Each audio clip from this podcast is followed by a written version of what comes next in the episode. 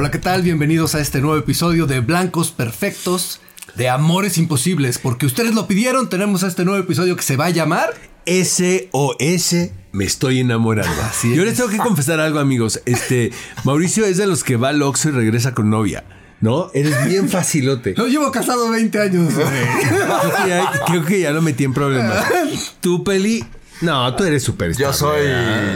Yo soy muy normal, pero un ser humano normal. Exacto. Humano. En ese rango, en ¿no? Ese rango, ok. Bueno, empezamos, ¿no? Exacto. Vamos a empezar por. Bueno, tenemos dos películas. Una de ellas, creo que un clásico del cine que marcó tendencia, como muy pocas películas han marcado estéticamente, visualmente, eh, que es In the Mood for Love de Wong Kar Wai. Eh, y un estreno que es Vidas Pasadas. Así es que. Es el y empezamos por la clásica. Exacto, por la, de Wong Kar Wai. Por Wong Kar Wai, que nos contaba Oscar ahorita que causó revuelo en el Festival de Cannes. Eh, fue en 1999 o 2000. 2000. 2000. Eh, estábamos eh, Daniela Michel y un servidor en el festival y realmente pues venía obviamente el director de una racha increíble porque venía de Happy Together, de Chongqing Express y, y Wong Kar Wai pues es un personaje. Se vestía como Neo de Matrix. Se hacía un calor espantoso, amigos, en, la Riviera Francesa.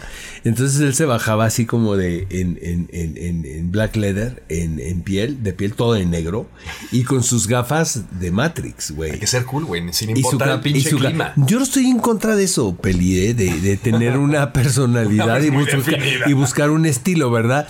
Lo que sí es un poco raro, pues es el estilo neo, ¿no? O sea, siento que está muy, está muy gastado ya, ¿no? Pues en algún momento 80s post-punk. Bueno, y estaba, bueno, y estaba justo el momento de Matrix, que es a principio. y lo adoptó Wong Kar Wai, cabrón. No se quitó ese atuendo durante Pero años. seguramente ya lo tenía desarrollado desde los finales de los 80 este ¿Tú crees? Iba adelantado, ¿va? No, no, bueno. Pues en esa época, como de todo es sado, todo es este cool, la gabardina negra yo creo que de ahí va. Sí, era una superestrella, la verdad, en, en, la Croisette. Pero a lo que voy con, con In the Mood for Love, la exhibición era como la toma de la Bastilla. O sea, todo el mundo estaba en el palais, no había nadie fuera. O sea, todo el mundo fue a ver la película. Y, y, esto estamos hablando muchos, muchos años antes de las redes sociales. Y era este furor alrededor de la película que yo la volví a ver anoche, amigos, para poderla también comentar, ¿no? Y tenerla fresca en la, en la memoria.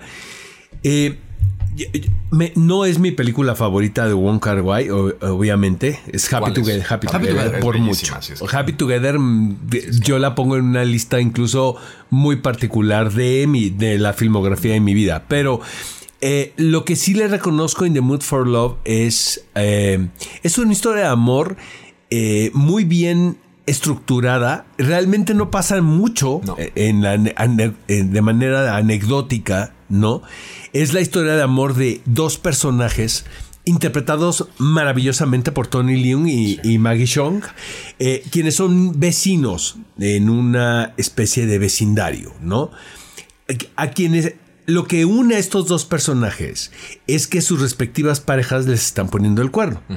Que eso también ya lo hemos visto en otras películas. No es nuevo, exacto, no es una idea de eh, Wong Kar Wai per se.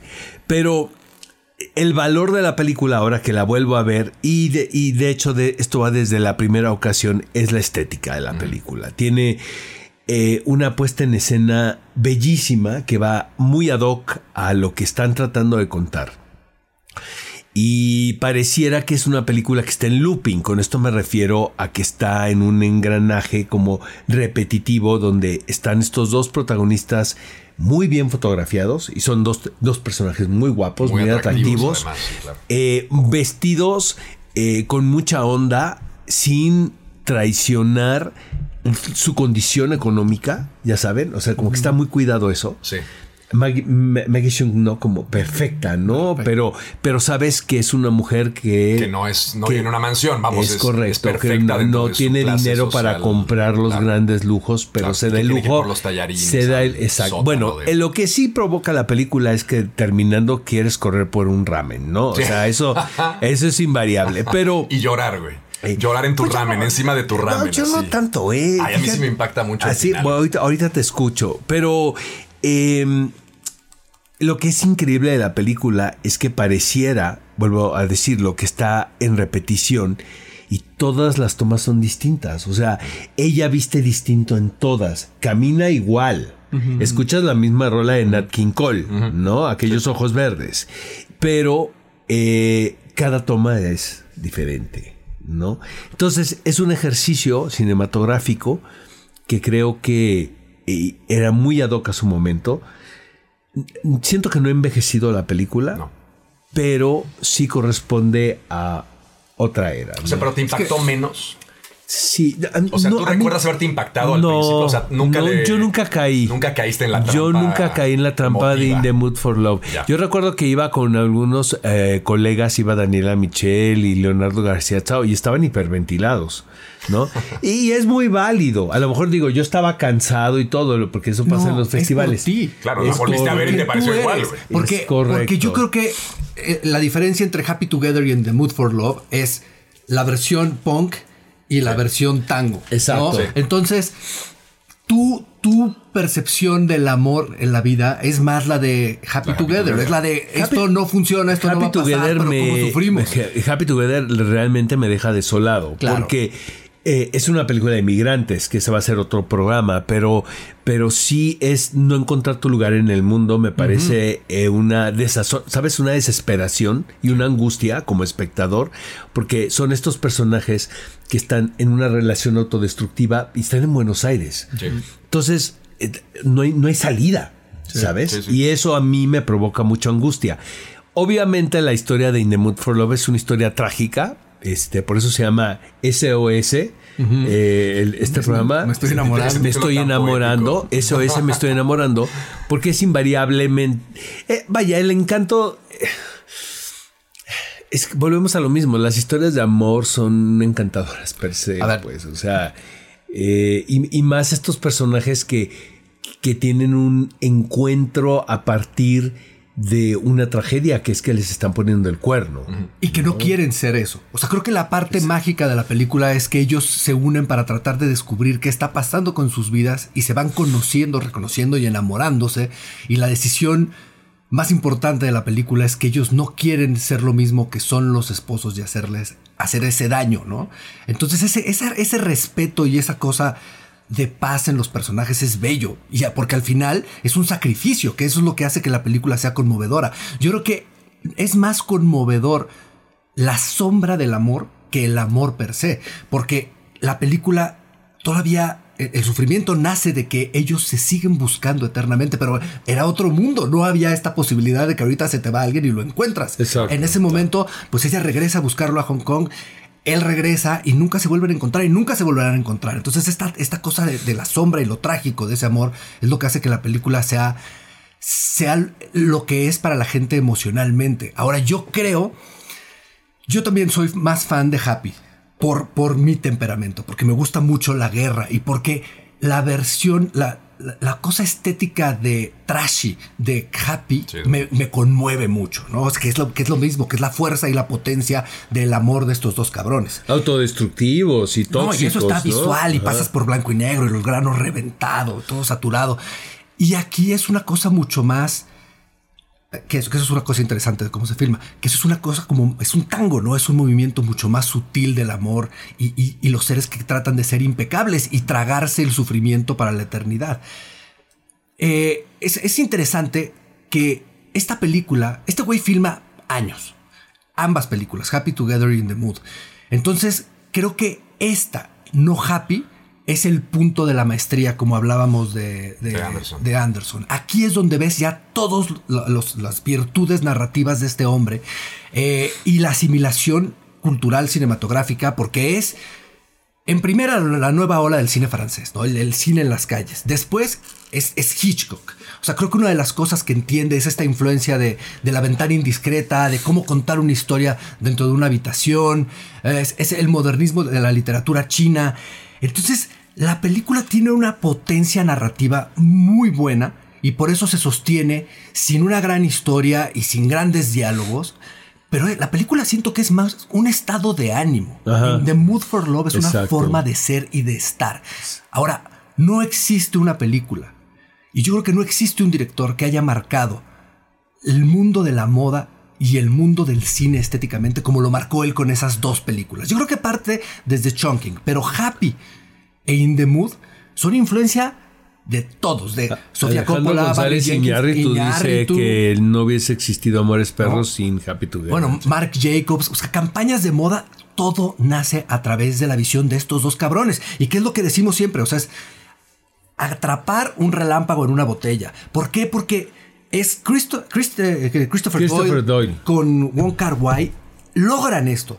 Una vez que se separan, ninguno de los dos vuelve a lograr elevar sí. su cinematografía al mismo nivel. ¿Y qué pasa? Se separan porque este cabrón no sabe filmar con historias y las películas se le alargan los rodajes y para de rodar y vuelve a rodar. Y entonces son años de rodaje que desgastan a los actores y a, los, a la gente de producción porque no pueden agarrar otro proyecto. Entonces ellos se separan finalmente aquí y no vuelven a hacer nada. Qué es una, lástima, es una ¿no? cosa trágica para ambos. Hay un documental, no sé si lo han visto, Buenos Aires Zero Degrees, que es el making of de Happy Together. Es espectacular. Es una cosa brutal ver cómo también en un año y cacho yendo y viniendo de Argentina y tiene que parar porque no sabe qué está haciendo. Esas cosas no las respetamos en México, ¿sabes? Pero hay gente que sí entiende el arte desde ese punto, porque este güey está filmando y está Que es con encontrando. Tony- explorando en tiempo real. que es con. Tony León también, ¿no? Sí, sea, entonces para seis meses, regresa a filmar, descubre esto no funciona, regresa a editar, regresa a filmar y, y es desgastante para la gente, pero pues es una visión y yo creo que eso logra que tengamos esta fuerza que, que tiene aquí. Ahora, eh, Doyle se va a la mitad de esta película y entra Mark Lee Ping Bin, que, que dice eh, Wong Kar Wai que él es el que bajó el ritmo de la película, porque con Doyle estaban haciendo una cocha, una cosa, una cocha mucho más, una cosa mucho más agresiva y precipitada, y él es el que agarró y bajó el ritmo y lo hizo mucho más. Tiene la cadencia de cómo hoy, ¿no? camina Ma- Maggie Shong, ¿no? Bueno, y el mismo soundtrack, que es esta, esta viola que va diciendo, "Na, na, na", que lo, lo oyes una y otra vez. Lo interesante de la película, a mí me, me maravilla la parte de esta repetición eh, atmosférica, porque todo es volver y volver y volver. Y tiene que ver con este proceso creativo de llevar al límite, digamos, la exploración de algo que quieres tú plantear en el cine. Yo, eh, vamos, ¿por qué no ponemos Happy Together?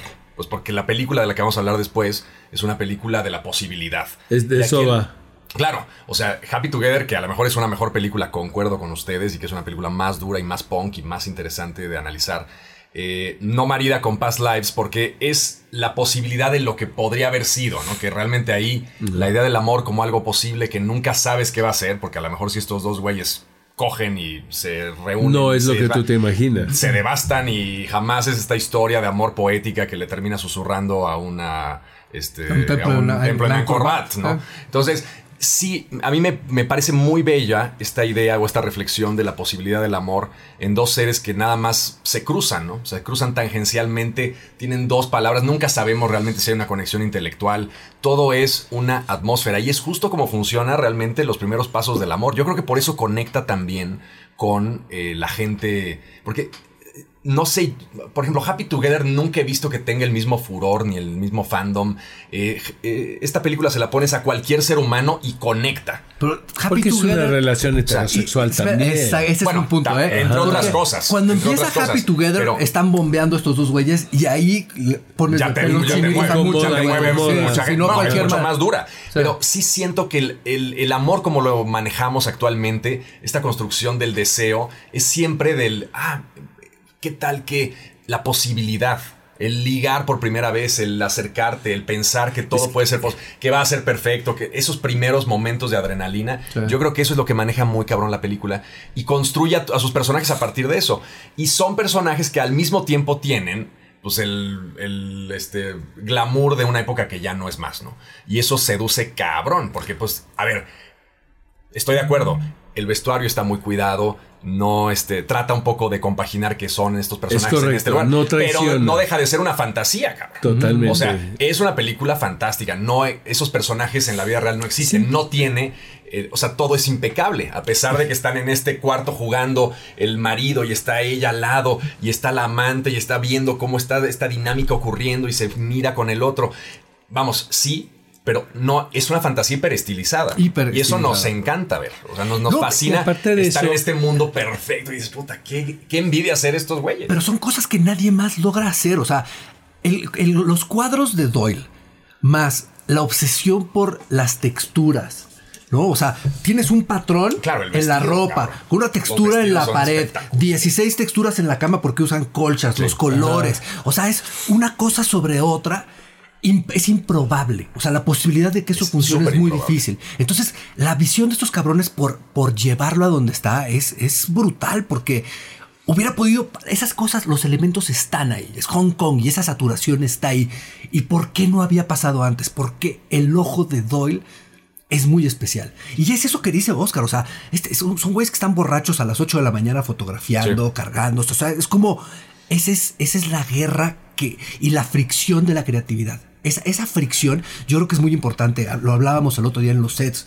Y creo que la fricción que se daba con Doyle, Wong Kar Wai, Tony Lung, Maggie Chung, todo esto creaba esto. O sea, el cuestionar, que luego lo odias, dices, pinche gente me hizo imposible el set, pero esos cuestionamientos hacen que la gente piense, hacen que luches por tus ideas y se vuelve darwinismo. O sea, sobreviven las ideas más potentes. Claro. Sin embargo, cuando no tienes la fricción, los los controlan una persona y si esa persona Los no Darwin tiene muy Awards, claro, ¿no? Se diluye a y Jim se pierde. Hackman, ¿no? Exacto. Sí, sí, sí. Yo creo Eh, que a, mí- a mí, a mí una parte que me, me gusta mucho de, de la película y que tiene que ver con la esta anécdota aparentemente sencilla, ¿no? Y cotidiana es, es el encuentro a, par- a partir de la tragedia. Dice Patrick Marver, el autor de Closer, que él tiene la teoría que las grandes historias de amor nacen desde los lugares donde nosotros estamos eh, endebles. O sea, finalmente, si te- tú te fijas en Closer, es la escena de la de él cuando cree que va a ligar con una chica que es una broma que le hace el escritor y es Julia Roberts y ella no entiende la broma y el otro cree que hay un encuentro. Es un finalmente es una escena eh, eh, vergonzosa Sí, claro. esos momentos, de acuerdo a lo que dice Marver, crean un vínculo muy particular con la otra persona porque estás totalmente Vulnerable. Y no tienes la, el escudo y no tienes el disfraz con el que eh, usualmente seduces, ¿no? Sí. Entonces ahí la potencia de la, de la relación puede llegar a ser obsesiva. Siento que tiene mucho también que ver, aquí con mucho cuidado, obviamente no estamos hablando del caso de Closer, pero sí estos personajes que se sienten traicionados por sus respectivas parejas, los une eso. De hecho, para mí la mejor secuencia de In the Mood for Love, y me encanta, y me parece que es un mismo cortometraje, es cuando ellos están fingiendo que están hablando con sus respectivas parejas sí. y cómo le van a reclamar y cómo los van a enfrentar. Sí. Cuando es el otro, es el vecino. Me parece de una belleza realmente espectacular. Sí. Y es la elegancia del silencio también, porque esta, esta, esta película no podría ocurrir, o sea, si tú trasladas esta historia al siglo York. XXI, Nueva York, no ocurre. ¿Por qué Por no ocurre? Porque los códigos sociales son radicalmente Totalmente distintos. O sea, tú tienes una pareja convencional de unos tiempos antiguos en donde todo el divorcio era mal visto, este, el silencio, ¿no? O sea, tenías tú que guardar silencio. O sea, sí sé que este güey está poniéndome el cuerno, sí sé que mi mujer está con este cabrón, pero no puedo yo, o sea, tengo que mover mis piezas de tal forma que no se genere un escándalo. O sea, había una cierta como elegancia que bueno, toxiquísima de guardarte el, el- sé lo que está pasando, no lo voy a decir. Lo tengo que aguantar, sí. Pero toda la historia y la atmósfera se permite esa construcción porque los dos están sin querer decir nada para no, para ahorrarse, digamos, el, el menosprecio público de ser los engañados. ¿no? Entonces, se- a través de ese dolor terrible que lo tienen que guardar e interiorizar, que es justo el final de la película, que este güey finalmente logra contarle a alguien que es una pinche piedra, que a mí esa idea me parece bellísima. Que, o sea, su historia, pues, Enterrarla. eh, enterrarla ahí por siempre, pero al mismo tiempo como liberar Sí.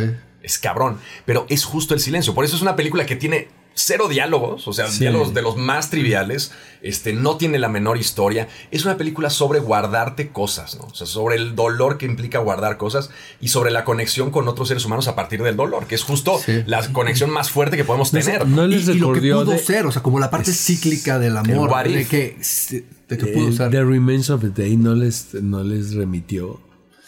No, ¿verdad? No mucho. Pero, No mucho. No mucho. Perdón pero gracias por participar. Gracias por participar. Pero estuvo. No, bueno, es un amor imposible. A ver, también The Remains of the Day es muy otro amor estúpido, imposible. eh, hice muy mal comentario. No, no, no. ¿Sabes qué? Es un amor imposible No, es que es también. Llámele a. Christoph, güey. Al final que del día les dé creo que- mejores referencias. Creo que hay muchas películas que ya da- daremos en la lista que, que tienen esta misma sensación. Yo creo que lo que hace que estas películas funcionen es el momento existencial en la vida del autor. Para mí hay una anécdota que, que me encanta de David Gordon Green. Cuando hace George Washington, su segunda película se llama All the Real Girls. Y es, es una de mis películas favoritas, históricamente All the Real Girls. Y es otro amor como este. Pero es una cosa de destiempo de primeros amores. Y, y cuando él habla de la película, él dice que estaba pasando por algo así. Y lo que él quería dejar claro es que es muy diferente el amor de tu vida a la persona con la que pasas tu vida. Porque el amor de tu vida, por lo general, es lo que pasa en In the Mood for Love, es un amor que nunca se concluye y nunca sí. se desgasta. Sí, Entonces no no se es que sea la- el amor de tu vida es una idea de algo impecable porque nunca Porque se pudo nunca desgastar. claro. Y está en tu tiempo. imaginación, perdón. Es tu imaginación, no existe, no existe. Es pura Totalmente creatividad. no existe, no Entonces, existe. porque Eso todo lo nuestras demás- cabezas. En el momento de que lo materializa se pierde. Se convierte porque en se desgasta, porque no hay manera se de no convierte desgastar. en otra cosa. Entonces, lo ¿estás que él dice acuerdo? es, yo te- teníamos que hacer esta película en ese momento, porque yo sabía que si pasaban dos años, mi forma de pensar sobre el amor iba a ser diferente, porque me iba a dar cuenta que esto era otra, no era lo que creía. El dolor que yo vivía por haber perdido ese amor y, verlo como algo inmaculado en mi existencia era lo que me daba la fuerza creativa para hacer esa película. Y cuando tú ves la película, tiene esta misma fuerza, o sea, a la vez te da un dolor que ese amor no se pueda, no se pueda llevar a cabo. Entonces, es esto, o sea, este entendimiento de la vida o, o esta magia que te da la vida para crear es un momento. Y cuando lo estás, cuando estás en él, es cuando pueden pasar estas cosas. Porque las traes, ¿sabes? O sea, no, no, no, no son la, la maquinaria del cine per se de un acto, dos actos y tal. Es un estado de ánimo que estás plasmando en la, en la película. Por eso la película es lo que es, es más, es más un mood, es, es una forma de vivir, de existir, de ver, ¿no? Las calles mojadas, el vapor, eh, la textura, o sea, es, es, es como él percibe el amor en ese momento de su vida. Pero es una codificación universal, por Sí, eso sí. funciona. O sea, es algo con lo que todos hemos estado en contacto en algún momento. Entonces, es- eh, el sentimiento. Yo, yo no creo que sea una película como tan. Por ejemplo, el otro- eh, cuando hablamos de Zac Efron, que dices, güey, en este momento este cabrón se está inyectando esteroides, está pensando en su propia carrera, está pensando en su vida. Yo lo que siento es que más bien es una cosa estética, porque no. es es una. A ver, es una película que en lo que sí concuerdo con ustedes es que es tan perfecta y tan bella y tan este, pensada y tan, que puede sentirse con un poco menos de alma que algo más raw, digamos. ¿no? Eh, entonces, no la siento yo, o sea, yo, yo veo eso y digo, ah, el autor de esto estuvo siglos tratando de pensar cuál era la mejor forma de encuadrar la sensualidad de una mujer bajando unas escaleras. O sea, y, me lo imagino tomando 20 veces la escena en la que eh, va bajando con la este, cosita esta de los tallarines y va subiendo la cadencia. Sube más rápido o baja más lento. Este, ¿De dónde lo agarro? Esa escena que son 30 segundos en donde ella va subiendo en cámara lenta y va el otro y no hay el menor guiño de nada, pero el otro alcanza a saber que medio se voltea y luego baja, no hay una conexión. O sea, es un ballet que lo siento mucho más eh, digamos, Estético. científico, Ajá. en el sentido de la búsqueda estética, como decir, a ver, Ajá. voy a hacer algo que realmente eh, sea una fórmula perfecta de lo que es este momento, Ajá. más allá de la visceralidad que muchas veces me dan películas como Happy Together, que tampoco es que sea la biografía del autor, pero digo, güey, el- el cabrón que hizo esto tiene un insight de la vida muy potente. A mí me encanta estamos- 2046. Ah, o sea, ah, pero, me es- encanta, es- pero me gusta un tiene, tiene mucho de mucha esta. gente- sí, pero sé que eh, Es como una elaboración Es, en- que en es una esteroides. opinión i- impopular, pues. Sí, no, gusta pero a mí me encanta. Me parece bien, no, no me, no me vuelve loco. Pero eh, creo que, miren, sí, sí creo que estamos menospreciando mucho la narrativa de esta película. Sí la estética es tan poderosa que genera una sombra en la historia. Pero si te fijas, ayer que la estaba viendo, o sea, me sorprendieron muchas de las decisiones de la cámara porque están construidas para hacer una síntesis del amor que están viviendo. O sea, entonces, cuadro a cuadro, él tiene claro lo que está contando. Y creo que esa es una de las cosas que hace una obra maestra, cuando cada escena te remite a la, his- a, a lo- a lo- a la parte fundamental de la historia. Hay una escena que también es muy... Bueno, siempre están recorriendo el mismo camino Ajá. a diferentes tiempos. Y esa es la Sí. historia de su amor. Y eso, e- esa es una cosa bellísima. Hay un punto que me, que me encanta, que como está la, el- el- la cámara, él baja por las escaleras, luego ella sube por las escaleras, se queda en la luz. O sea, sí, sí está la conciencia narrativa más allá de la estética, pero la estética es tan fuerte y nunca lo hemos visto antes. La narrativa sí la habíamos visto muchas veces. Entonces, sí, sí permea de más la cuestión visual y estética, pero no es que no tenga la narrativa. La no, narrativa no. es igualmente fuerte. Lo que pasa es que es muy sutil. Estos amores sutiles que creo que son más, más apreciados en, en Oriente, Claro. Creo que no nos vienen bien a nosotros de pronto, ¿no? Nos gusta más la guerra. No sé si no nos vengan, generación. no sé si nos- no nos vengan bien, pero eh, es que no es menospreciarla. O sea, es, es reconocer que es una historia muy puntual y muy breve. Sí, o sea, sí. sí es Sí, una historia muy sintética. No es que tenga un diálogo que digas, Dios, se me queda tatuada esta frase, o me está descubriendo algo nuevo que yo no sabía sobre el amor, o este, hay películas que de repente dices, Dios, o sea, jamás había visto Bueno, yo desde ese punto de vista. Sí ¿no? tiene uno que lo acabas de decir. O sea, el guardar un secreto que tienes que irle a dejar a un lugar y... Ah, bueno, y- esa parte me, me fascina. Bueno, sí, sí, sí, hay- porque hay películas que ves y no tienen un solo concepto Ah, no, que no, se te quede para la eternidad. Claro. Y este se te queda. Y también yo creo que... Y el otro sería el no vamos a ser iguales, ¿no? Mm. O sea, ese sacrificio. Sí. Pero sí es cierto, o sea, sí, son, son muy pocas veces las que hablan y son más cosas las que vemos, ¿no? El- pero el entender la espera, el Sí. entender el dolor de saber que tú estás solo mientras la otra persona está con, con, con- engañándote, ¿no? Más claro, Que- con su y, que, pareja. y Otra. que ya no estamos acostumbrados a esas dinámicas. O sea, ya es como poco tolerable. Sí. A mí me maravilla eso. O sea, Sí. yo veo este resabio del pasado y digo, es que esto es imposible que suceda hoy. Exacto. O sea, en el instante en que algo sucede, ya te aventaron el vaso en la cabeza, Ya, güey. no, ya te la dijeron de lo que mesa, te ibas a saqué mis morir, cosas de ya la te, llegué- casa. te llegaron los abogados. Exacto. Sí, sí, sí. O sea, eso. en este momento ya la sociedad no está apta para eso. Ahora, en la otra película, que es Past Lives. Tiene que mucho si quieren que ver. hablamos ya tiene- de ella. sí, tie- pero están muy. De verdad, a quien se le ocurrió eh, ligar estas dos películas, aplauso de pie, porque No, quedan, quedan perra- están perfectas. Eh, ahí les va. Es, es la falta, es lo mismo. Es lo mismo, nada más que trae- ah, lo, tra- lo traemos a Occidente, ¿no? Y con los códigos de comunicación de hoy en día. Actuales, sí. Que lo que es increíble, que es, es una historia de amor que podemos decir que tiene un prólogo donde entiendes que estos dos personajes se conocen en Corea, en la escuela, con son unos niños y es el típico romance escolar, ¿no? preadolescente incluso. ¿no?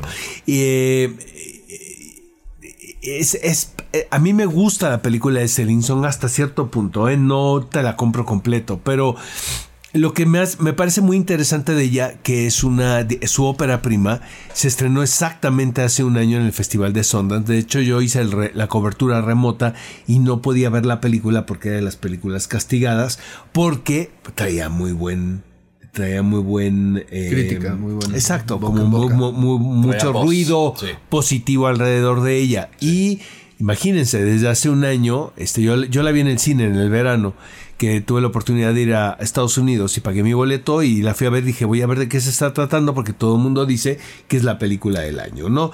Puedo entender por qué no es la película del año, definitivamente, pero lo hace de una manera muy inteligente y en eso yo creo que Celine Song, respetando obviamente sus, sus carreras y, sus estilos, y Wong Kar los une la honestidad, o sea, la- esta garra, ¿no? Y esta cosa también eh, se nota, o sea, eh, eh, vidas pasadas.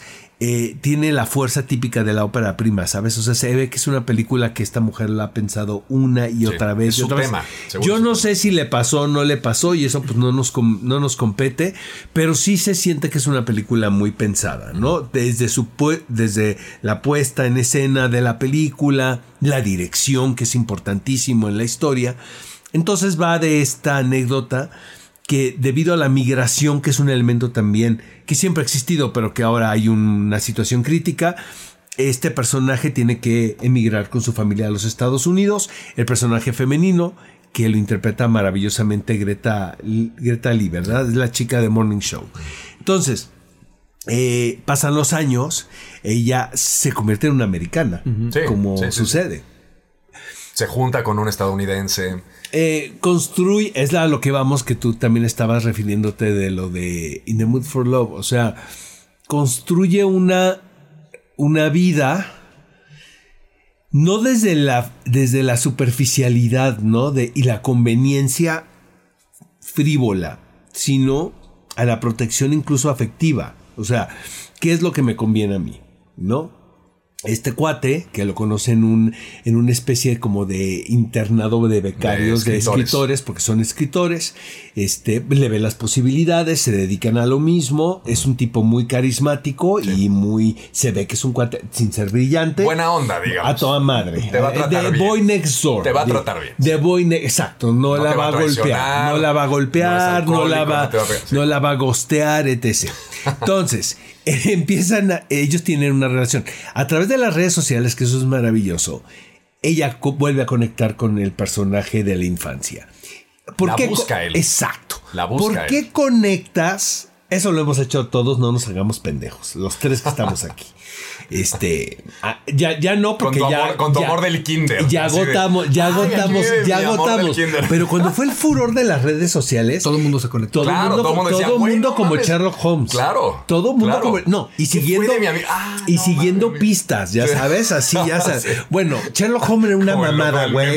Eh, Hércules Poirot era una mamada comparado a nosotros cuando fue el boom de Facebook. Sí, sí, sí. Porque lo que hacíamos era connect the dots. Sí, Entonces claro. ahí te llevaban a Anchorage, Alaska, y luego Claro. te llevaban a Rusia y, re- y regresabas aquí a Villahermosa, Tabasco, ¿no? Entonces, este, eso es padrísimo en la película, porque que denota que de los dos lados había ruido, siempre ha habido ruido.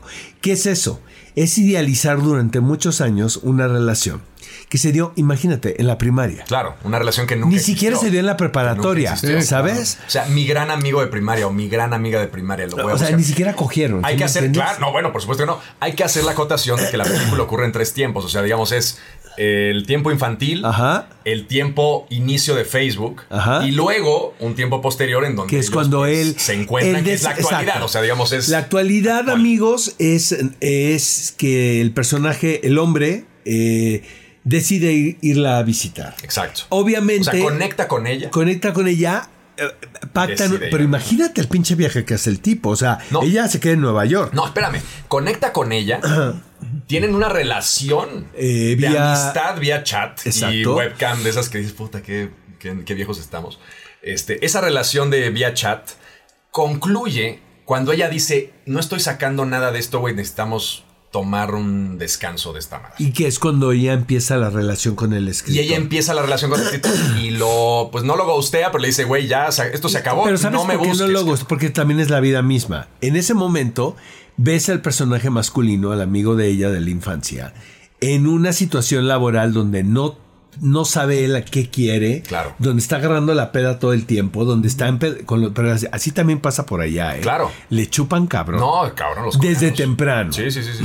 No, sí, sí, sí, sí. Ellos empiezan temprano y terminan O- y tarde. checan tarjeta, güey, ya al- Y todo 10 el tiempo, están y todo el hasta tiempo el están verga. hasta el culo, la verdad.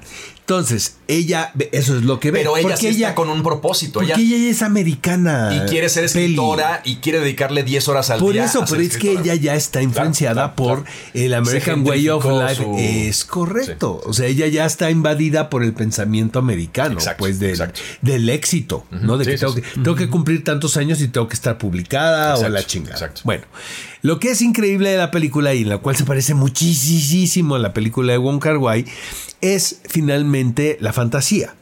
Eh, La ilusión. La ilusión. la ilusión. eh, No solamente física, ella, sino cultural. ella tiene que poner el personaje femenino, eh, tiene que tomar una decisión y lo ves claramente. eh, la decisión de la vida que ella ha construido, que le provoca bienestar, y la decisión visceral. Y la fantasía con la que ella ha vivido durante muchos años y que la ha alimentado Sí. no ha acabado con eso. Desde el momento en que se vuelven a ver. Desde el momento en que la pareja actual de ella eh, lo ve. Lo ve y de una manera muy civilizada eh, se lo permite, pues, ¿no? O sea, eh, ver a, a, este amigo de la infancia y que tengan su espacio y sus momentos de soledad. Y, lo ves incómodo al, a la pareja. El cabrón es más guapo, es más alto, este representa la vinculación cultural de ella Eso es lo más cabrón, Peli. ¿sabes? La fantasía no, es Porque finalmente es tu raíz. Ella es se identifica tu origen. traidora de esa raíz primigenia coreana. Exacto. Porque se ve a sí misma y dice, ya no soy esa, o sea, ya no soy coreana, ¿no? Eh, y, ese güey llega es la clave y no entiende, digamos, toda esa parte filosófica. Pero tiene que, tiene que ver con la identidad, sí, sí, sí, más que nada. O sea, esta historia de amor, fantasía. esta historia de amor está eh, construida en base a, tu, a la necesidad de saber quién eres y de dónde eres y cuál es tu cultura y cuál es tu bagaje. Es maravilloso. O sea, realmente la idea de Celine Song, no sé si ella lo pensaba así, pero sí te lleva a reflexionar muchas cosas. El problema de la película, desde mi punto de vista, es que tiene un prólogo espectacular, o sea, la primera secuencia, que es ellos en un bar, están los tres y un espectador un espectador está adivinando quién anda con quién. Porque si ves este rapport. Los dos coreanos y, el americano. porque los coreanos tienen una conexión brutal. Están platicando y el, americano está como, como que, exacto. Y la cámara va haciendo un zoom in hacia ella. Que termina en un close-up de ella viendo a cámara, que eso es muy bonito. Para mí es la escena más virtuosa Tiene un prólogo espectacular la película. Y el desenlace es desgarrador. O sea, finalmente siento que es la decisión que, o sea, es el, es el final de la película que todo el mundo veíamos venir, pero la manera que está filmado y la manera que, le que se permite a la directora y la actriz es muy conmovedor. O sea, yo tengo la teoría de cuando viene el desdoblamiento, aún así sea imperfecto, cuando las cosas son tan honestas, terminan por ser cautivadoras, ¿sabes? Terminan por eh, conectar con el público. Hay un concepto hermoso en este Aparte de todos estos conceptos que son espectaculares, que es un concepto coreano que es Inyong, que es para que tú te cases con una persona, tienes que haber vivido 100 años con ella, 100 eh, vidas pasadas con ella. Mm. Y esa es una cosa que también me parece que sostiene la película de una forma espectacular, que es la parte de sus raíces, ¿no? Y esa es la parte por la que ellos no se quedan juntos, que él asume, ¿no? nosotros no hemos vivido estas 100 vidas pasadas tal vez para que nos toque. Lo que me pasa con la película, y es una discusión que a lo mejor vale la pena tener, porque es de esas cosas que de pronto le intrigan a la gente, o cómo, o cómo, cómo las vivimos, o cómo se viven, es la discusión sobre esta película es espectacular. O sea, todos esos conceptos que acabamos de hablar son chingoncísimos. O sea, la mujer en verdad, en verdad entiende de lo que estaba hablando. No solamente en el amor como Wong Kar Wai. Esta mujer entiende la identidad cultural. O sea, o sea, muchas cosas están ahí. El, el boom de las redes sociales. Pero la película yo no la disfruto al ver, la disfruto al hablarla. Y entonces, ¿cuál es la responsabilidad del cine en este sentido? ¿Sabes? O sea, ¿qué hace una película que sea un blanco perfecto? Es, tú tienes que disfrutarla toda la película y tienes que estar apasionado, conectado con la película, o también el cine tiene esta misión de no, solo, no dejar, no, no, necesariamente te tiene que entretener y mantener cómodo en la butaca, sino que también puede dejarte pensando para salir. Porque hay películas que no aguantan ni los tacos, que sales de comer, sales de ver la película y, se te olvidó, y, no te interesa. Y esta película puedes estar como moviéndote de un lado al otro, pero cuando acaba es así como se empiezan a caer todas las piezas en tu cabeza y las vas formando y te dan una discusión como esta que da para mucho. Entonces eso me encanta en el cine, que de pronto estás viendo una película y la los Dardenne hablaremos de ellos pronto, ¿no? Que estás viendo una narrativa muy interesante, pero cuando, la, cuando cierra la película, el título de la película parece explotar como con, fuegos artificiales y todos los conceptos caen en tu cabeza, ¿no? Entonces, esa parte me parece, no sé, no sé cuál sea su sensación de este tipo de, de experiencias en la, en la sala cinematográfica. Bueno, yo creo que es una película que no funciona en muchas cosas. O sea, así de sencillo tiene conceptos fantásticos. O sea, podemos hablar de ella horas, podemos hablar del amor contemporáneo, de la diferencia entre este, los años 50 y los años este, 2020. Eh, pero realmente siento que es una película que con esos elementos que nos seducen, el Iñon, este, la competencia cultural entre una mujer que se siente que traiciona sus ideales originarios este, por una cultura estadounidense que no comparte del todo, la incapacidad del marido, el escoger la mediocridad, o sea, todos esos elementos que son muy chingones eh, siento que la película los plantea y claro, nos hacen reflexionar un montón de cosas cuando terminan, pero siento que no tiene el elemento ni visual, o sea, salvo la primera escena y la última que me parece bellísima. Eh, no tiene un, elemento catchy visual que me atraiga y tampoco tiene pues la estructuración que a mí me hubiera gustado para conectar. Se vuelve, aburrida. aquí les va una ritmo, creo que falla en el ritmo. Sobre nosotros como, como mexicanos, como gente de la industria y como crítica, ¿ok? La película tiene una de las mejores críticas a nivel eh, Estados Unidos y europeo del año, ¿no? Mm, o sea, es una película que Letterboxd debe tener cuatro puntos y, o sea, Metacritic, Rotten Tomatoes está hasta arriba. La gente, mi percepción de esto es que la crítica en Estados Unidos y en Europa, y sobre todo con estas cosas que son como eh, primeras películas, descubre la visión de los autores, ¿no? O sea, estamos viendo que posiblemente es lo que quiero discutir. Posiblemente la película no es virtuosa en todo momento, pero tiene tres o cuatro momentos que son virtuosismo puro, cinematográfico. Y, y los conceptos dentro de la, de la escritura narrativa.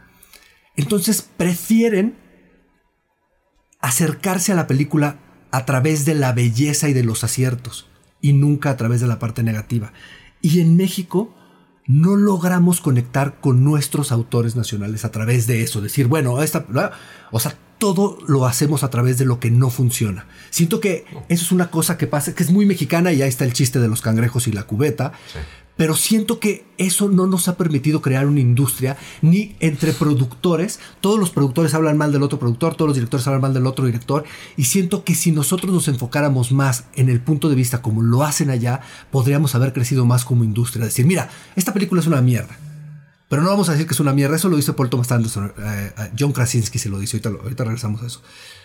Pero el acierto de ese director es que sabe entonar. Entona muy bien esto en la comedia. Entonces, Vamos a ayudarnos porque nadie más está entonando estas cosas así. Vamos a ayudarnos para que él haga mejor su siguiente película y le vamos a dar estas herramientas para que exploten eso. Que es lo que hacen los gringos, ¿no? O sea, tú tienes un David O. Russell que está haciendo películas que le quedan de un lado del otro, pero un güey lo ve y dice, ok, esa visión me sirve para que este güey explote en estas historias.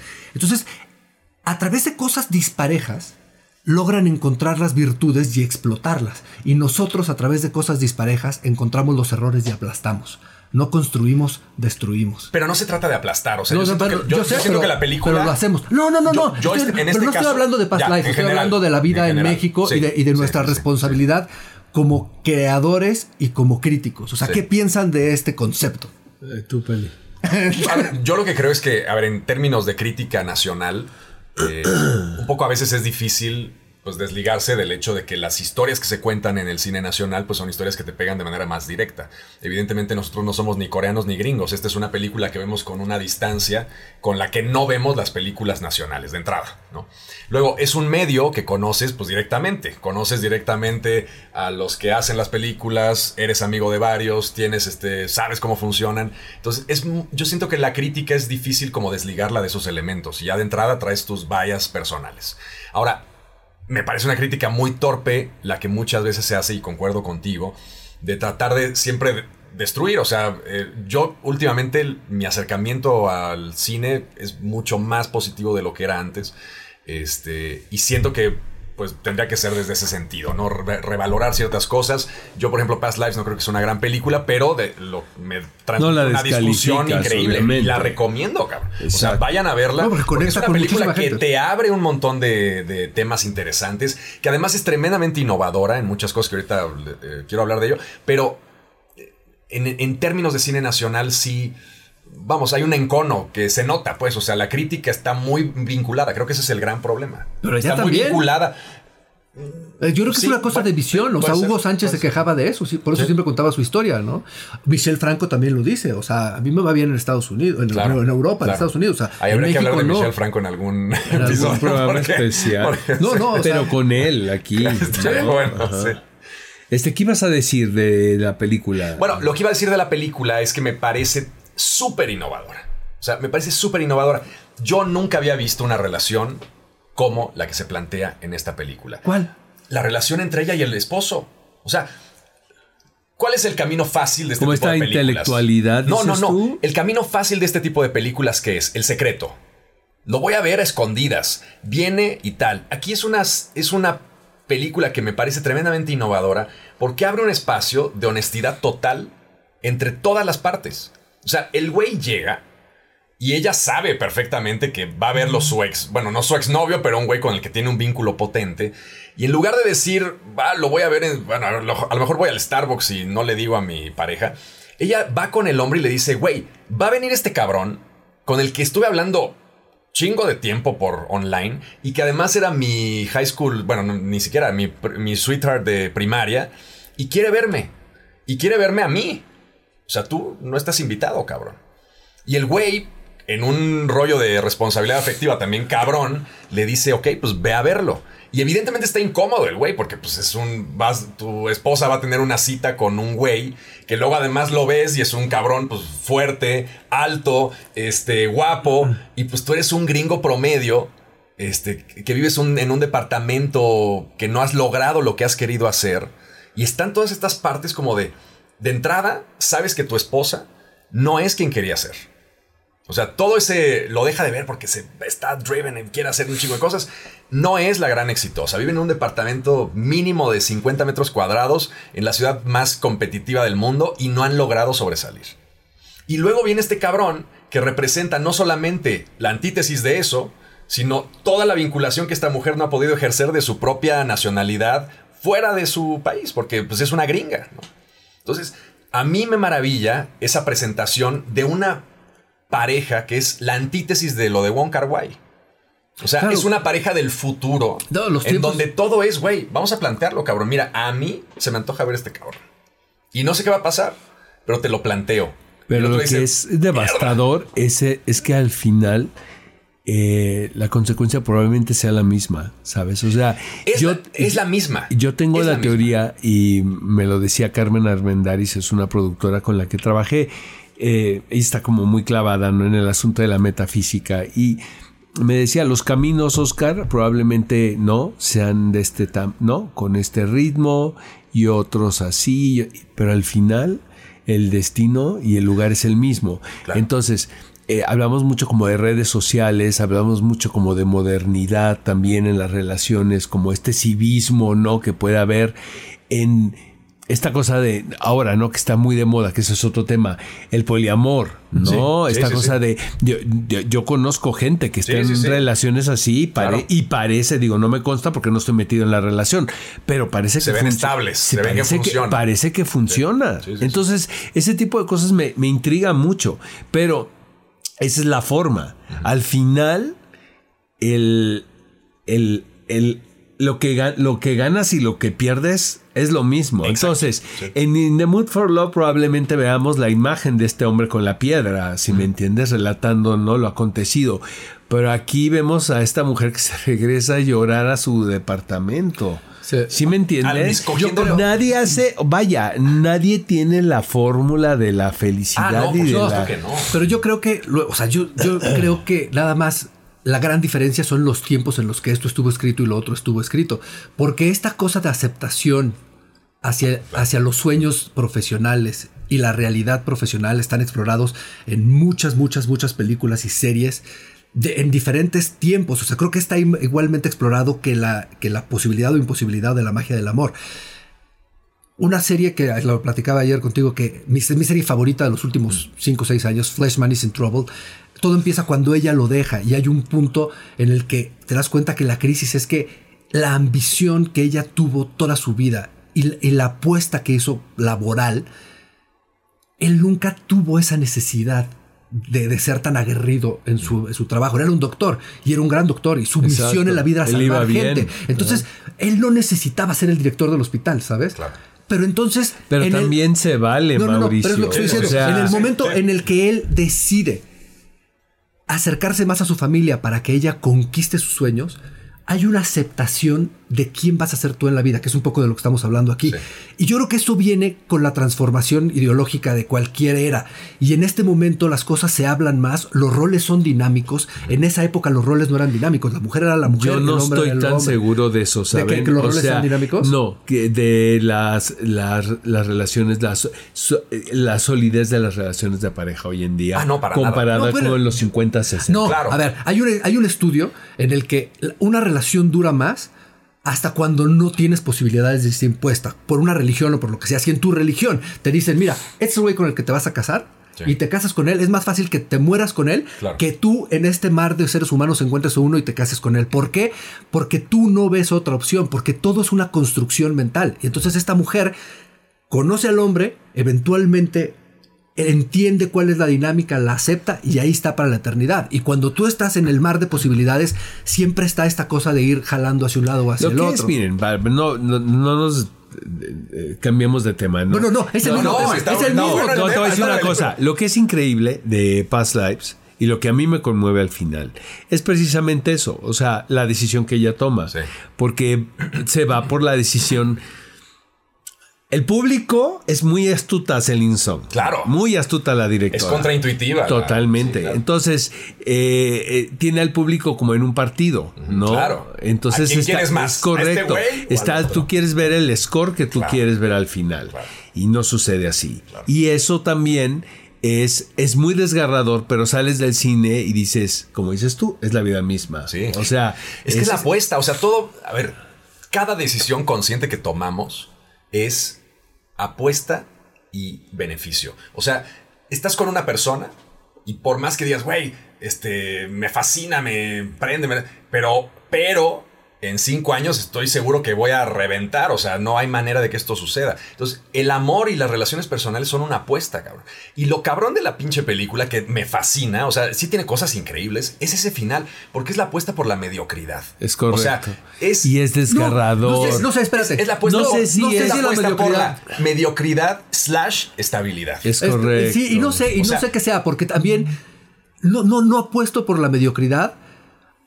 No, no sé si llamarla mediocridad. Creo que también hay una cosa de conciencia que te dan los años y el entendimiento de qué son las cosas. Y cuando Claro. estamos chicos, el sueño es demasiado grande. Y aquí regreso a una de mis No, referencias, a ver, que es no, The les- Bridges of Madison la County. están cagando Espérate, muy los cabrón. puentes de Madison La County. están Es- cagando es- muy cabrón. Espérate, escucha esto. Tiene Es lo que, que dice. ver- eh, ¿sabes espérate, espérate, espérate. ver porque el es lo que dice. cansancio y el paso del no, no es cierto, tiempo? Eso es Claro. mentira. No, no. Eh, no, vete no, a la no, verga. que no. no. Y eso lo dicen eso ahí. Tiene, eso tiene que ver. Llega un momento donde estás no cansado. es no correcto. ya no quieres apostar. Es correcto. No, y esto no, es es The Bridges o sea, of Madison claro, No, es, no porque te- ahorita te voy a decir hasta el diálogo. güey. No es que estés cansado, es que aceptes los 20 también. años tomar ese riesgo. No, pues lo No, tomas No, mañana, ah, por güey. supuesto. Y pasado mañana. y ¿Cuántos? pasado, Oye, pasado mañana. vámonos a Camboya, ahí vas, Vámonos. ¿no? O sea, Vámonos no, a. alguien más y vámonos chinga su Pero en algún momento tienes que aceptar que a lo mejor no eres George Lucas. No es que, no es que dejes de luchar. Es que también tienes que darte cuenta cuál Claro. es tu capacidad. Claro, y eso claro, no es mediocridad, es aceptación de tus talentos y virtudes. Y eso lo dice en The Bridges of Madison. Él lo dice. Los viejos sueños no se cumplieron. Claro. Pero qué bueno fue tenerlos. Exacto. No es.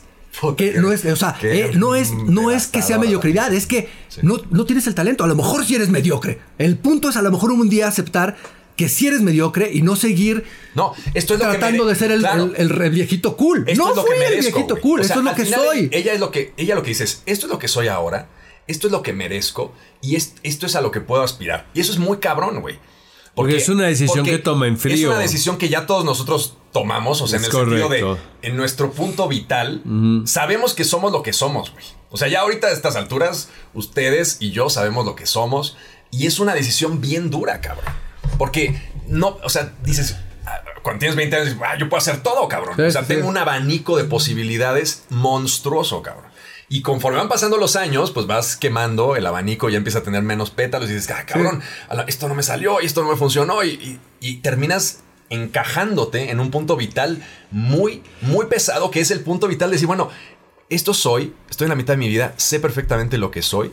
Y el güey judío este con el que estoy casado, que a lo mejor no es el guapo y que no es el más carismático y que no es Y el no es más el que más me talentoso prende. y que no es el que más me prende. Ese es el Es güey con mío. el que voy a estar y ese es mi güey. Mira, hay, como dicen en este medio, cada proyecto es un boleto de la lotería. Sí, sí. Y puede explotar. Pero hay un momento en el que también tienes que aceptar. No fuiste Scott Rudin, güey. No fuiste Christine Bachon, güey. Entonces, ¿quién eres? No es que pier- no pierdas la adrenalina de seguir luchando. Pero ya vas. sabes que no eres Scott Rudin, ¿verdad? Porque era a los 50 ya. Ese es otro tema, pero no, No, es entonces ese es otro diferente. tema. Eso es otro tema, porque realmente es cuando tú te sigues comparándote con algo.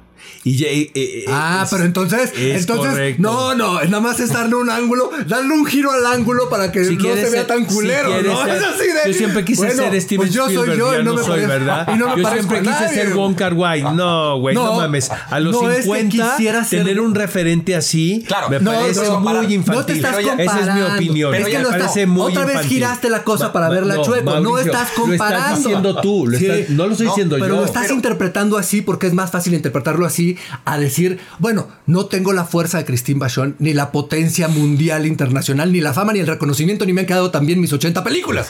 O sea, no me A estoy mí, a comparando mí con la él. verdad no, a mí no me quita el sueño. eh, Eh. No, está, para nada. Ahí está, ese es Pero a lo que no- voy. a mí no me quita estás no es que dando ella se la esté razón. ¿eh? comparando. O sea, Exacto. al final no es que ella se esté comparando con nadie. Pero sí encontró su lugar en el mundo y, dice, güey, Eh. mi lugar en el mundo es este cabrón. Y tengo la fantasía. Y me encantaría irme a coger con este güey.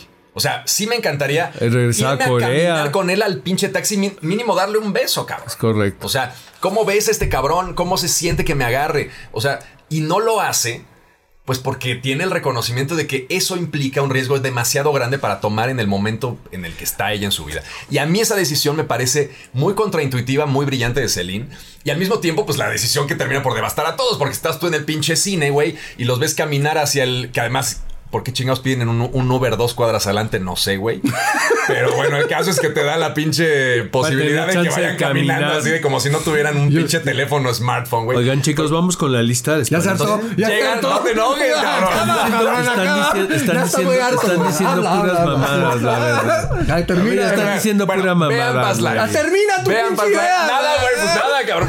Que, no pidan un Uber dos, dos. Lo piden dos cuadras adelante y toda la gente está esperando que haya un beso, que haya algo y no hay nada. Güey. Y me parece una decisión muy brillante. Muy. Es una película que tiene sus imperfecciones, pero que dentro de esas imperfecciones abre debates chingones como este. Brutal, Y que sí. además, pues es una película que la van a estar este, digiriendo horas después. Bueno, la lista, la pinche lista. Vénganos. Venga, ¿quién empieza? Empieza tú. Bueno, Retrato de una mujer en llamas es una de mis películas De toda la vida. o sea, hacía mucho tiempo que una película no me movía de esta manera. eh, se me cayó el sándwich al plato. No me imaginaba así. Es la historia de amor de, de dos mujeres. Una, una pintora quien tiene que fijar todo el día su atención en este personaje que no quiere ser pintado porque no le gusta. Y pues, ¿qué, qué sucede? Que termina enamorándose de ella, ¿verdad? Es una historia de amor La maravillosa. mejor escena final que he visto yo en Es décadas. tremenda y es devastadora, amigos. Este es, es- es de, de verdad es una gran película. Céline Sciamma, de directora francesa. Eh, eh, Brokeback Mountain, no, es también me parece muy devastador. Me parece. Mira, en su momento la película, la película ya, es, ya tiene años. eh, yo ya no estoy como tan a favor como que estos, fin- estos finales trágicos, ¿no? Que alguien se tenga que morir. Es muy de esa beta de. Exacto, o sea, totalmente, que tiene que ver con su momento. Claro, le reconoces, el, el cuento de Annie, Annie Proulx es maravilloso. La historia de Adele me encanta. Ah, Eh, sí, que, tiene que ver también. Esa, esa, esa película más que nada es cuando te rompen el corazón por primera vez. Que eso es un tema, siento que podíamos tratar, Total. ¿no? Lolita, ¿no? Lolita me parece. Muerte en Venecia. Como Muerte prima en. Venecia. Va- Vamos a hacer cursis West Side Story, ¿no? Sí. Este, ay, esta me mata, amigos, de verdad. Si no tienen nada que hacer ahorita, una jornada particular. Puta madre. O sea, me parece que es una de las mejores historias de amor imposibles que hay en la historia del cine de Torrescola. Así de sencillo. En su mejor, momento, Sofía Loren y Marcello Mastroianni. Sí. Y, Y es, y es una historia de amor hermosísima, es, es trágica, es, es maravillosa. Y Pasión de Amor de Torrescola también. Fosca. Esas son mis eh, mi elección. Yo solo tengo tres porque vi sus listas y tenía varias repetidas y ahorita me les en la mañana a toda velocidad. Pero tengo Los Amores Imaginarios de Javier Dolan, que me Que parece padrísimo. bellísima. Sí. Una película de un cabrón que está empezando, que quiere echar la carne al asador, que tiene un chingo de ideas interesantes. Eh, el triángulo amoroso entre un, un chico gay, una mujer que están buscando al mismo hombre, que es un efebo este, sacado de una fantasía griega y este, clásica. Y la forma en la que se relacionan a mí me parece una película brillantísima. Funciona a nivel videoclipero, funciona en atmósfera, funciona en narrativa, me parece muy bella. Eh, Three Iron me encanta, de Kim Ki-duk, que es un salvaje, es un cabrón Sí. muy violento. Es la historia de un chico que se suele meter a casas y descubre en una de ellas a una mujer que es violentada por su marido y este un ricachón y entonces desarrolla esta relación de eh, pues muy intensa con una mujer que es constantemente violentada y él es como el vínculo con una realidad que a la que ella pues siempre aspira que es la realidad del amor, ¿no? Y pensaba yo, güey, personajes míticos que dependan de amores imposibles, pues Drácula, cabrón.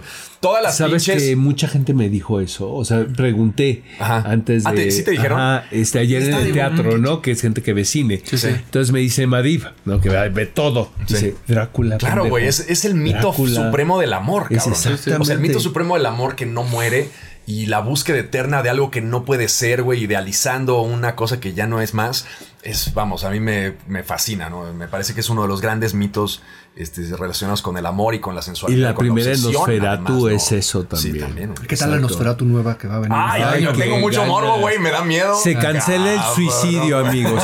Se cancela el suicidio este año. Puede ser un Queremos ver la de también, Robert Eggers. exacto, bueno. Pues exacto. para mí, uno, El Eclipse de Michelangelo Antonioni con Alain Delon. Y es una película de un amor que no se puede concluir al mejor, al mejor estilo de Antonioni gracias al materialismo de un hombre. Eh, The Bridges of Madison County, que me gusta mucho y la revaloré grande porque el chico no me Es una muy buena película, Este, ¿eh? Es una Eastwood muy buena Streep, película. Este hombre que conoce una mujer en, en un pueblo al que va a hacer una fotografía y igualmente deciden, deciden no unirse porque ella se lo dice. Si yo me voy contigo, esto se va, esta magia se va a acabar y todo lo que escribí antes con este hombre va a desaparecer. Entonces, es decir, se va a repetir la misma historia y no tendría ningún sentido. Eh, An Affair to Remember, una pareja que se enamora y deciden dar una pausa y reencontrarse en seis meses. Y ya tiene si una, es una sí. telenovela tremenda. Tremenda. Eh, Brief Encounters también. Esa me eh, gusta una mucho. amor, ¿no? En un tren. Eh, The Miracle Mile, que es una, una película divertida e improbable porque es una historia de amor que la truncan por la posible destrucción del mundo que tiene que ir a salvar este güey. Y la madre, eh, la madre de In the Mood for Love, Spring in a Small Town, de Fei Mu. Ah, no lo he visto. bien. Esta es una película de los 40 que es la misma historia, una, una pareja ah, dándole vueltas eternamente a la vida sin poder consolidar nunca su amor. Hay una que se me olvida que es Indiscreciones de una esposa americana. Es una película dirigida por Vi- Vittorio De Sica. Eh, y es Jennifer Jones, que era esposa de, de David Selnick, ¿no? Era la patrona, ¿no? Del, del estudio. Y quería hacer ella una película con Montgomery Cliff.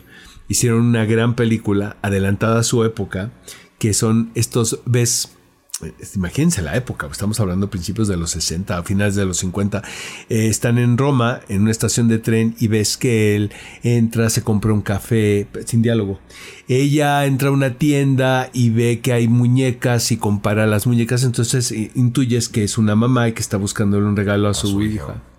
Y se sientan justo, por cuestiones del destino, frente a frente En un booth. en un booth y empiezan a platicar y se dan cuenta que están hechos el uno para el otro. Y tienen Ah. todo el viaje para decidir si se quedan o no se quedan. Bueno, ¿y saben cuál no metimos? Eh, la trilogía de Before, la, la Ah, primera. claro, sí, Exacto. la del Before inglés. Sunrise. Pero yo no sé, porque al final ellos están. Pero, des- pero Pero, 10 años claro, después. O sea, la o sea, 1 siempre han es estado esto. como la 1, periféricos, ¿no? siento La- que la por uno. ejemplo de Linklater se, se plagió Indiscreciones de una esposa americana. Yo cuando la vi, la primera, Dijiste, que esto es esto ya lo vi, Ya. Sí. ¿no? Porque el- El es, viaje, es es- esta es el de- viaje. no y también lo, de una manera muy cerebral, ¿sabes? Está la, el diálogo, Sí. a pesar de la edad que tenía Ethan Hawke y Julie Delpy en su momento, ¿verdad? Que eran pues jóvenes muy. ¿no? O sea, esa es maravillosa, me pero mi favorita es la 2. A mí también la 1. La 2 yo la, la dos la puedo ver una y otra. No, a mí, a mí yo no sí me conecté, yo sí Yo también, yo también. Me mucho. pareció que estaba bien, pero la Pero 2 la uno y la dos acaba me conmigo, mucho. ¿eh? Sí. Bueno, amigos, eso es todo. SOS, me estoy estoy enamorando. enamorando. Se puso buena la, la discusión. Bueno, venga, síganos en redes sociales, este, Instagram, siguen, YouTube, siguen y recomiéndennos. Y nos vemos la próxima semana con un nuevo episodio de Blancos Perfectos. Hasta luego. Blancos Perfectos es traído a ustedes por Scaramouche. Transformemos juntos tus ideas en experiencias, eventos y creatividad ilimitada. Scaramouche, lo fantástico dentro de lo cotidiano.